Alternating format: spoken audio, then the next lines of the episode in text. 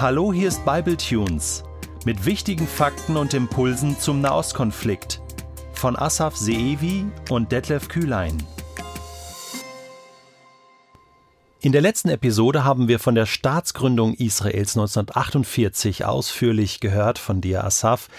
Wie muss man sich das jetzt danach vorstellen, in den nächsten Jahren? Jetzt hat es Israel als Staat gegeben. War es jetzt ruhig im Land? Also man hat sich jetzt die Zeit genommen, um die ähm, Länderreihen zu besiedeln, Städte aufzubauen. Ähm, war dann Frieden im Land oder schwelte der Konflikt weiter? Wie ist es dann weitergegangen in den nächsten Jahren? Wir sprechen über die nächsten 19 Jahre nach der Staatsgründung und Kriegsende bis zum nächsten Krieg 1967. Diese Epoche müssen wir in zwei Teile nochmal äh, unterscheiden. Bis zum Suezkrieg und nach dem Suezkrieg. Was heißt das? Bis zum Suezkrieg gab es vermehrt immer wieder äh, Zwischenfälle an den Grenzen des jungen Staates. Am Anfang wollten Flüchtlinge wirklich zurück in ihre eigenen Häuser, aber ganz schnell und vor allem aus dem ägyptisch kontrollierten Gazastreifen wurde es für militärische und terroristische Ziele äh, eingesetzt, benutzt, instrumentalisiert. Die äh, ägyptische Armee hat Flüchtlinge, motivierte Flüchtlinge und Soldaten ausgebildet, um nach Israel einzudringen und ähm, Zivilisten zu ermorden. Für die äh, Israelis, für die Juden war erstmal Israel Fakt und sie waren natürlich mit dem Aufbau beschäftigt. Aber das heißt lange nicht, dass das Problem gelöst war.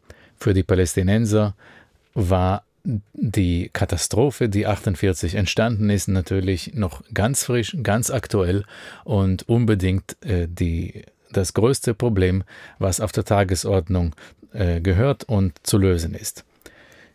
Dann kam der Suez die Suezkrise oder der Suezkrieg.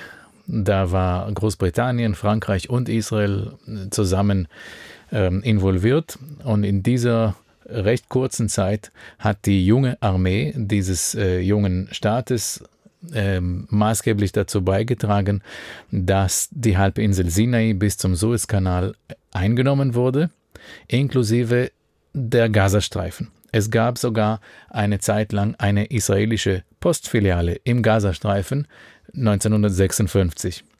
Ein paar Monate lang dann wurde es wieder geschlossen, weil Israel sich doch zurückgezogen hat zu den Linien wie vor dieser Eroberung. Der Suezkrieg hat bewiesen, dass sich der Judenstaat um seine Sicherheit selbstständig kümmern kann und das lieferte erstmal das Ende der Zwischenfälle an den Grenzen.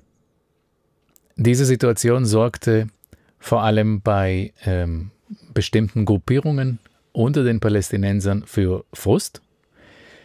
Eine Studentengruppe, die ideologisch den Muslimbrüdern zuzuordnen ist, dort ist sie, äh, von dort ist sie gewachsen, angeführt von Yasser Arafat, gründete eine neue Bewegung, die Fatah.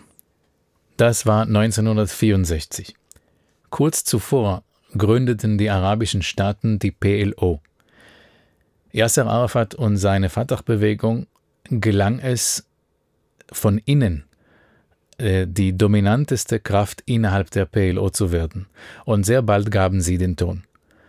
Was sie berühmt gemacht hat, war ein zwar gescheiterter, aber immerhin berühmt gewordener ähm, Anschlagsversuch Sie wollten die damals frisch gebaute nationale Wasserleitung, die Wasser vom See Genezareth bis zur Wüste Negev führt, vergiften, angreifen. Sie wurden erwischt, es ist ihnen nicht gelungen, aber das war der Durchbruch dieser militanten Gruppe. Drei Jahre später, 1967, kam ein Urknall, eine große Veränderung im Land und im gesamten Nahen Osten, und zwar organisierten sich mehrere arabische Staaten in einem Bündnis und bereiteten einen Angriffskrieg auf Israel vor und mobilisierten bedeutende militärische Einheiten in Richtung israelische Grenze. Die größte Angst hatte Israel damals vor einer Front an der Grenze zu Jordanien. Weshalb? Weil Jordanien ja tief im Land saß, nicht vergessen, Jordanien kontrollierte das Westjordanland, das heißt, dass wenige Kilometer von Tel Aviv und dem Ballungsraum schon jordanische Armeeeinheiten stationiert waren. Jerusalem war geteilt, mittendrin verlief die Grenze. Es war hochgefährlich im äh, sogenannten zivilen weichen Bauch. Darum gab Israel über die Vereinigten Nationen eine Botschaft an den jordanischen König Hussein mit der Bitte, keine Front an der jordanisch-israelischen Grenze zu eröffnen. Und solange es das Feuer nicht eröffnet wird, wird auch Israel nicht an dieser Grenze angreifen. Das ist aber nicht gelungen. König Hussein sprach über Radio an seine Soldaten am Morgen des Sechstagenkrieges und sagte äh, äh, einen Befehl, den ich nicht vergessen kann. Er sagte, tötet die Juden überall, wo eure Hand es kann. Tötet sie mit eurem Arm und mit euren Händen, mit euren Nägeln und mit euren Zähnen. Aus Ägypten kam im Radio immer wieder vom bekanntesten Sprecher Ahmad Said ähm, die Botschaft, die Männer werden wir ins Meer werfen und die Frauen für uns selbst nehmen. Oder Ahmad Shukeri, das war der Vorsitzende der PLO, äh, als er kurz vor dem Krieg gefragt wurde, was wird nach dem Krieg, nach einem arabischen Sieg passieren, sagte er, diejenigen, die überleben werden, werden in Palästina bleiben. Ich schätze aber, dass keiner überleben wird. Das heißt, Israel versetzte sich in Todesangst, es war eine Panik in dem Ort, wo ich aufgewachsen bin.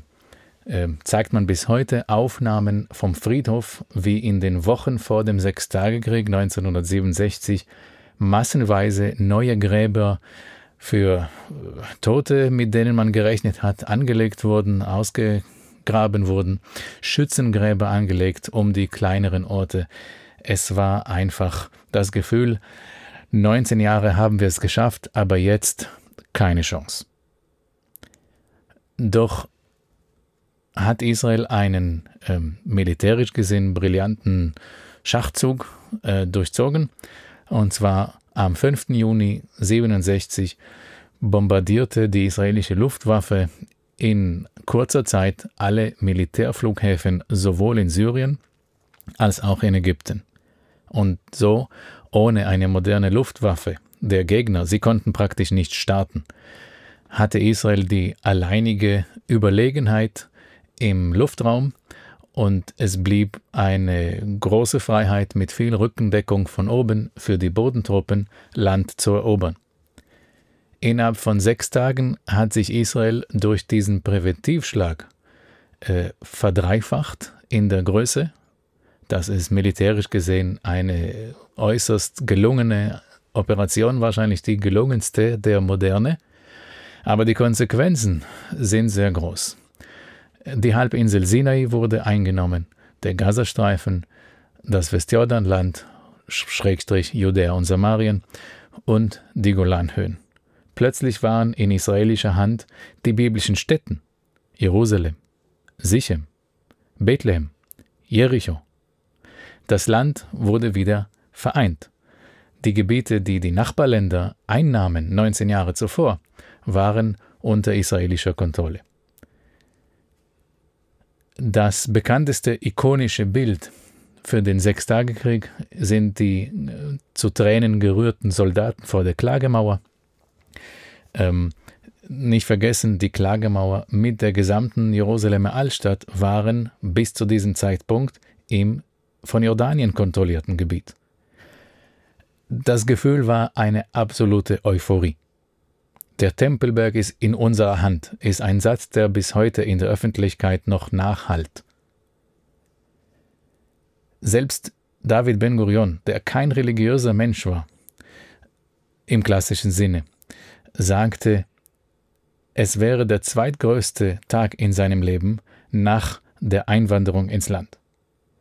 Das Gefühl war, Jetzt kommt der Messias. Die Kehrseite der Medaille ist, dass durch diese Eroberung jetzt mehr als doppelt so viele Araber im von Israel kontrollierten Gebiet lebten. 700.000 Araber im Westjordanland, über 350.000 Araber im Gazastreifen und die Araber im 48er Gebiet, über eine Million. Ja, was macht man mit ihnen? Wie lebt man nun zusammen? Beide Seiten mussten einen Weg finden. Und darüber sprechen wir in der nächsten Episode.